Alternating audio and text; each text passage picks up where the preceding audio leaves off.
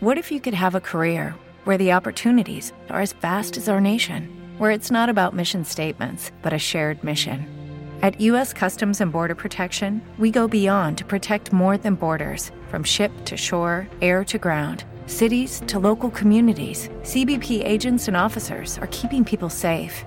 Join U.S. Customs and Border Protection and go beyond for something far greater than yourself. Learn more at cbp.gov/careers.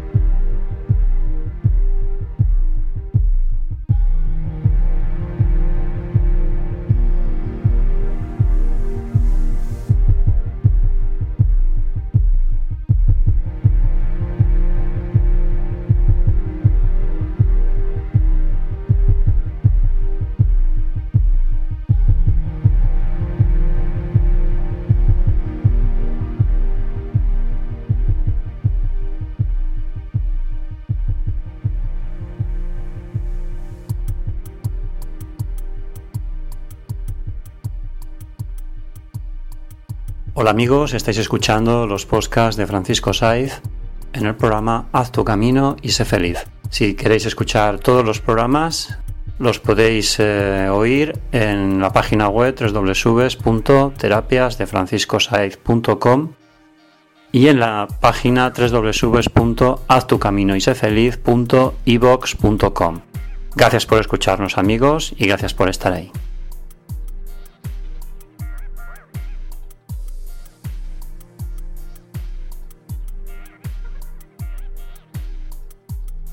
Haz tu camino y sé feliz.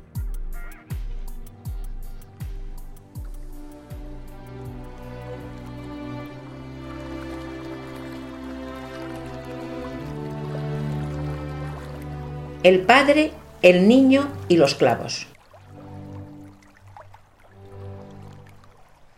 Érase una vez un niño que siempre se peleaba. Un día se lo contó a su padre y éste le dio una caja de clavos, un martillo y una tabla de madera. Le dijo el padre, cada vez que te pelees, clava un clavo en esta madera. El niño clavó un montón de clavos el primer día el segundo un poquito menos, y así, pasando tiempo, cada vez ponía menos clavos en la madera, hasta que llegado un día que no clavó ninguno. Entonces se fue corriendo a buscar a su padre muy feliz. Este le felicitó y le dijo, el padre, ahora, cada vez que controles tu ira, quita un clavo de la madera y ven a verme cuando los quites todos. Así hizo el niño, cada vez que se controlaba cuando hacía tiempo que se habría peleado con la persona que lo provocó, quitaba un clavo. Pasado un largo tiempo consiguió quitar todos los clavos. Entonces el niño se fue a decírselo al padre que le felicitó y le cogió de la mano y le llevó a ver la tabla de madera. El padre.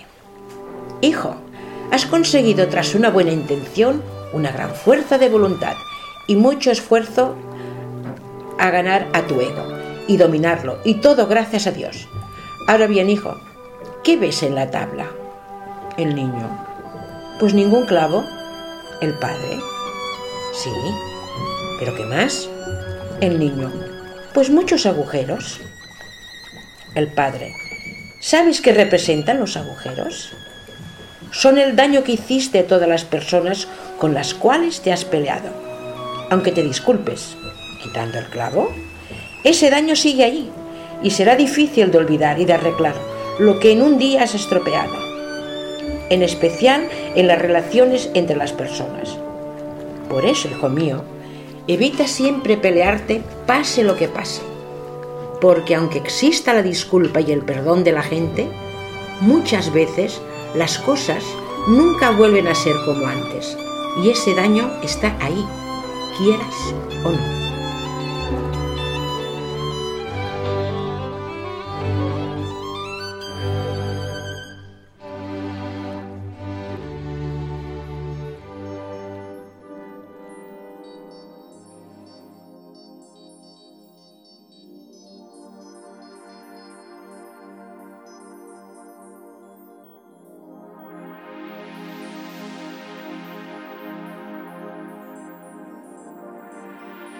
El pescador.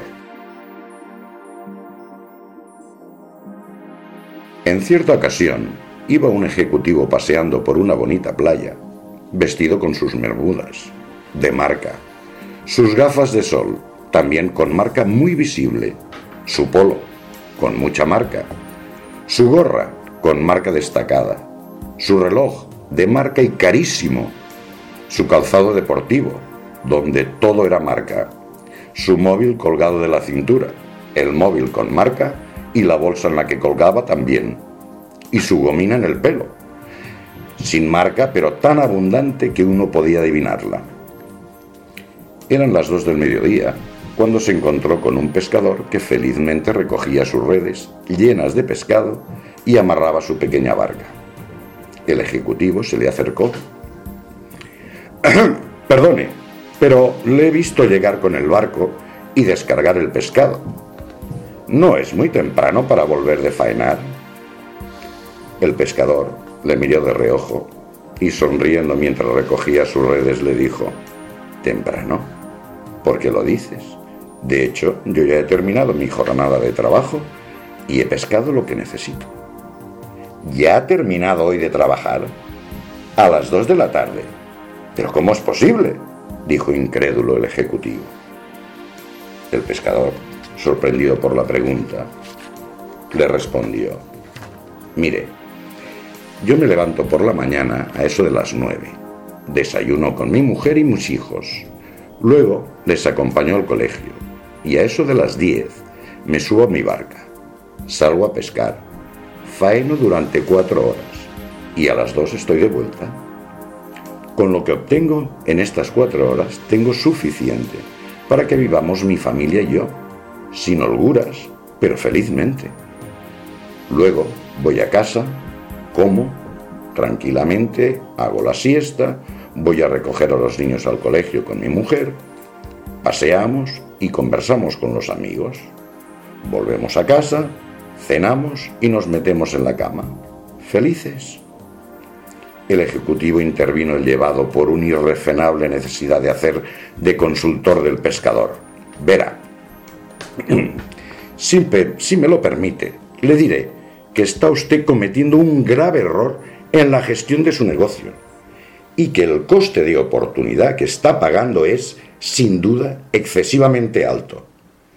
Está usted renunciando a un payback impresionante. Su byte podría ser mucho mayor y su umbral de máxima competencia seguro que está muy lejos de ser alcanzado. El pescador se lo miraba con cara de circunstancias, mostrando una sonrisa socarrona y sin, entender exactamente a dónde quería llegar aquel hombre de treinta y pico de años, ni por qué de repente utilizaba palabras que no había oído en su vida. Y el ejecutivo siguió podría sacar muchísimo más rendimiento de su barco si trabajara más horas. Por ejemplo, de 8 de la mañana a 10 de la noche. El pescador entonces se encogió de hombros y dijo, ¿y eso? ¿Para qué? ¿Cómo que para qué? Obtendría por lo menos el triple de pescado. ¿O es que no ha oído hablar de las economías de escala, del rendimiento marginal creciente, de las curvas de productividad ascendentes. En fin, quiero decir que con los ingresos obtenidos por tal cantidad de pescado pronto, en menos de un año, podría comprar otro barco mucho más grande y contratar un patrón. El pescador volvió a intervenir. Otro barco. ¿Y para qué quiero otro barco? Y además, un patrón. ¿Que para qué lo quiere? Hombre, no lo ve no se da cuenta de que con la suma de los dos barcos y 12 horas de pesca por barco podría comprar otros dos barcos más en un plazo de tiempo relativamente corto. Quizá dentro de dos años ya tendría cuatro barcos, mucho más pescado cada día y mucho más dinero obtenido en las ventas de su pesca diaria. Y el pescador volvió a preguntar, ¿pero todo eso para qué? Hombre, ¿Pero está ciego o qué? Porque entonces, en el plazo de unos 20 años y reinvirtiendo todo lo obtenido, tendría una flota de unos 80 barcos. Repito, 80 barcos, que además serían 10 veces más grandes que la barcucha que tiene actualmente. Y de nuevo, riendo a carcajadas, el pescador volvió. Pero, ¿y para qué quiero yo todo eso? Y el ejecutivo, desconcertado por la pregunta y gesticulando exageradamente, le dijo, pero ¿cómo se nota que usted no tiene visión empresarial, ni estrategia, ni nada de nada?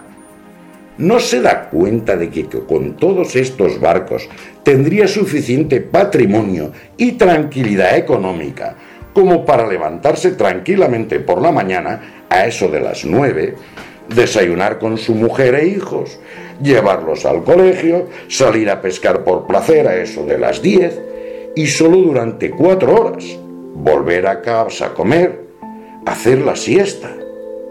El pescador respondió, ¿y eso no es todo lo que tengo ahora?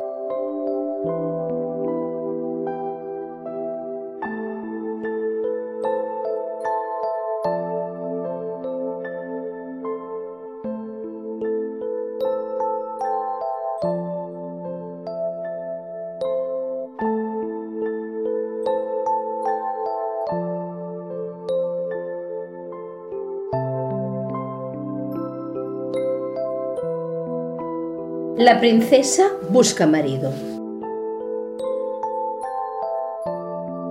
Había una vez una princesa que quería encontrar un esposo digno de ella, que la amase, que la amase verdaderamente, para la cual puso una condición. Elegiría marido entre todas las que fueran capaces de estar 365 días al lado del muro del palacio donde ella vivía, sin separarse ni un solo día se presentaron centenares, miles de pretendientes a la corona real. Pero claro, al primer frío, la mitad de la mitad también se fue. Habían empezado el primero de enero. Cuando entró diciembre, empezaron de nuevo los fríos y solamente quedó un joven. Todos los demás se habían ido, cansados, aburridos, pensando que ningún amor valía la pena. Solamente este joven, que había adorado a la princesa desde siempre, estaba allí, anclado en esa pared y en ese muro, esperando pacientemente que pasaran los 365 días. La princesa, que había desperdiciado a todos, cuando vio que este muchacho se quedaba, empezó a mirarlo pensando que quizá ese hombre la quisiera de verdad. Lo había espiado en octubre había pasado frente a él en noviembre y en diciembre, disfrazada de campesina, le había dejado un poco de agua y un poco de comida.